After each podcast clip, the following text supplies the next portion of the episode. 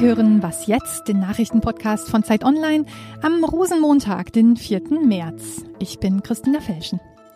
Wir fragen heute, wie glaubwürdig die SPD in Ostdeutschland auftritt und wir schauen auf die Dopingermittlungen bei der nordischen Ski-WM. Erstmal die Nachrichten.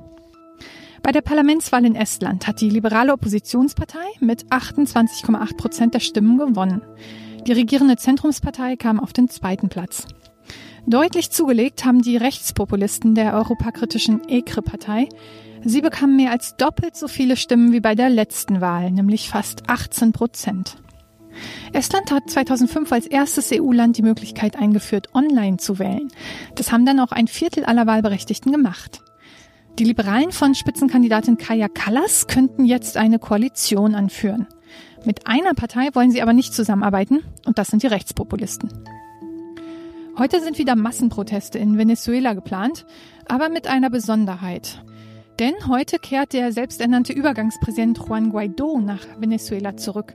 Dort droht ihm die Festnahme, da er trotz seiner Ausreisesperre das Land verlassen hatte. Venezuelas Präsident Maduro hatte ihn vor einer Rückkehr gewarnt. Aber die EU und die USA drohen mit Konsequenzen, falls ihm tatsächlich was zustößt. Guaido war vorher durch Lateinamerika gereist. Dabei warb er um Unterstützung im Machtkampf mit Maduro und um humanitäre Hilfe für Venezuela. Redaktionsschluss für diesen Podcast ist 5 Uhr.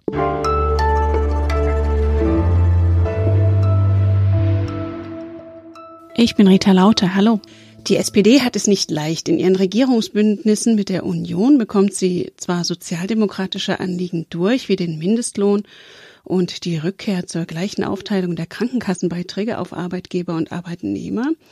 Doch bei Wahlen kommt sie kaum vom Fleck, erst recht nicht im Osten. Dort wird in diesem Jahr gleich in drei Ländern gewählt und Lisa Kaspari aus der Politikressortleitung von Zeit Online war in Thüringen unterwegs und hat mit SPD-Spitzenkandidat Wolfgang Tiefensee gesprochen. Lisa Tiefensee ist zwar der Spitzenkandidat seiner Partei, aber das Amt des Ministerpräsidenten strebt er gar nicht erst an. Hat die Thüringer SPD jetzt schon kapituliert? Er sagt nein, aber er sagt, er ist realistisch, weil die SPD in Thüringen liegt bei 12 Prozent in den Umfragen, hat auch bei der letzten Landtagswahl nicht mehr geholt und von daher äh, sagt er, ist eigentlich schon klar, wir können das nicht schaffen, stärkste Partei zu werden und da wollen wir uns auch ehrlich machen vor den Wählern. Ist ein, sag ich mal, interessanter Schritt, aber er ist nicht ganz von der Hand zu weisen bei den Umfrageergebnissen.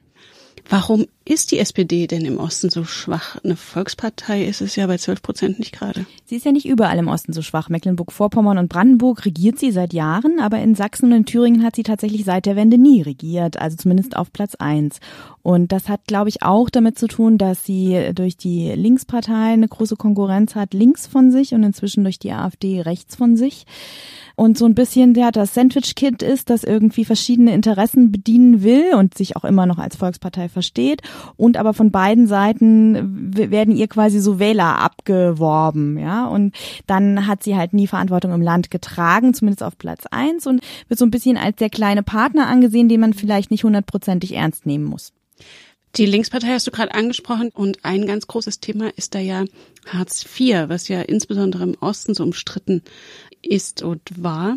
Kürzlich hat die SPD nun die Abkehr von Hartz IV beschlossen. Wird ihr das jetzt im Osten helfen können? Ja, gute Frage. Also es betrifft natürlich viele Menschen im Osten, die von Langzeitarbeitslosigkeit betroffen sind persönlich.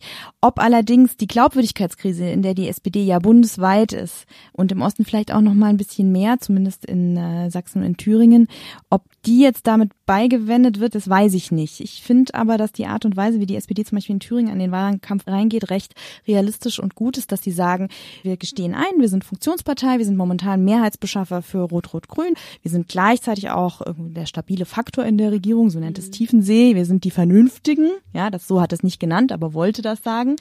Und so ein bisschen CDU-Position hat er auch bezogen, irgendwie gute Kinder in den Schulen soll man auch fördern, nicht nur die sozial Schwachen.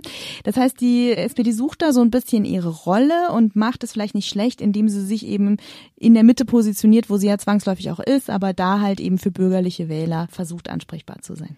Gleichzeitig hat ja auch Tiefensee und andere Funktionsträger der SPD jetzt angekündigt, sie wollen wieder mehr auf Gerechtigkeit gehen. Sie wollen die Probleme bei der Chancengleichheit benennen.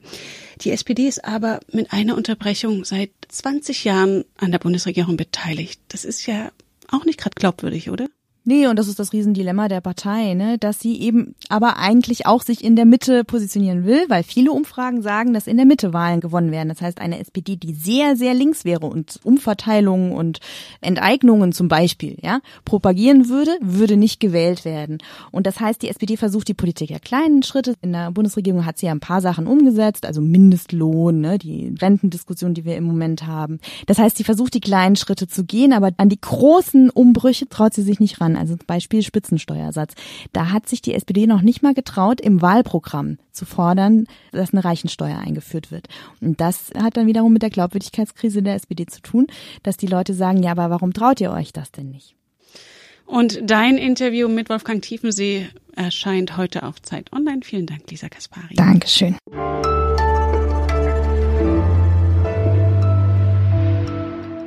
Und sonst so? Von Shanghai nach Island in 24 Stunden für den Menschen heutzutage möglich, für Beluga-Wale eher nicht.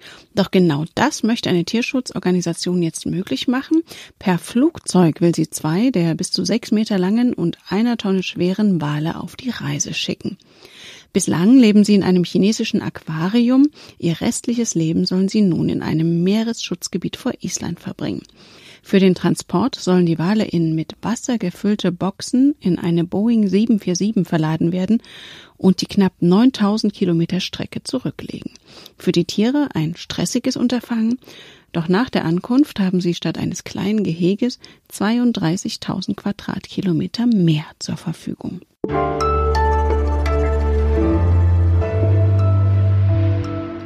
Ich hoffe, Sie haben schon gefrühstückt, denn jetzt wird es ein bisschen blutig. Unter dem Namen Operation Aderlass gab es ja bei der nordischen Ski-WM in Seefeld Razzien wegen des Verdachts auf Blutdoping. Einen Athleten sollen die Ermittler auf frischer Tat mit der Kanüle im Arm ertappt haben. Fünf Langläufer aus Österreich, Estland und Kasachstan wurden vorübergehend festgenommen. Oliver Fritsch aus der Zeit Online Sportredaktion ist jetzt am Telefon. Zunächst mal, was ist Eigenblutdoping eigentlich und warum ist denn das verboten? Weil es leistungssteigernd ist, zum einen. Äh, Blut wird den Athleten entnommen für vier Wochen und gelagert und angereichert mit roten Blutkörperchen, weswegen die Ausdauerleistung steigt. Das ist so vereinfacht gesagt.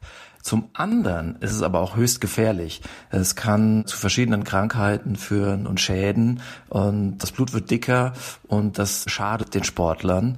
Und das ist die Methode. Sie hat ein bisschen die EPO-Methode abgelöst, weil EPO, was lange in Mode war, relativ leicht nachzuweisen ist. Eigenblutdoping eher schwer. Und deswegen machen die das. Deswegen ist die Kanüle im Arm dann doch ein schlagkräftiges Indiz vermutlich. Auslöser der Ermittlungen war die Aussage des österreichischen Langläufers Johannes Dörr. Er sagt, es gebe nicht nur Einzeltäter, sondern Doping sei systemimmanent. Welche Rolle spielen da denn die Welt-Anti-Doping-Agentur und auch die Spitzensportverbände? Eine schwache. Doping schadet dem Sport und Dopingdebatten erst recht. Deswegen wird es möglichst vertuscht. Man muss wissen, die Trefferquote von NADA und WADA ist höchst gering. Dabei wissen alle, dass es weit verbreitet ist, Doping. Und der Sport hat einfach kein Interesse daran, das aufzuklären. Und deswegen muss die Polizei ran oder die Staatsanwälte oder so ein Whistleblower wie Johannes Dürr, der dann eben mal auspackt in den Medien. Leider ist es so, dass solange es Menschen gibt, es immer auch Betrüger gibt, aber das System begünstigt leider auch den Betrug und das Doping. Und deswegen müssen unabhängige Instanzen her. Festgenommen wurde ja auch ein deutscher Sportarzt aus Erfurt, bei dem zahlreiche Blutbeutel gefunden worden sein sollen. Wie wahrscheinlich ist es denn, dass die auch deutschen Athleten zuzuordnen sind, dass auch deutsche Sportler involviert sein könnten? Dazu kann man momentan noch nicht allzu viel sagen, aber man muss damit rechnen.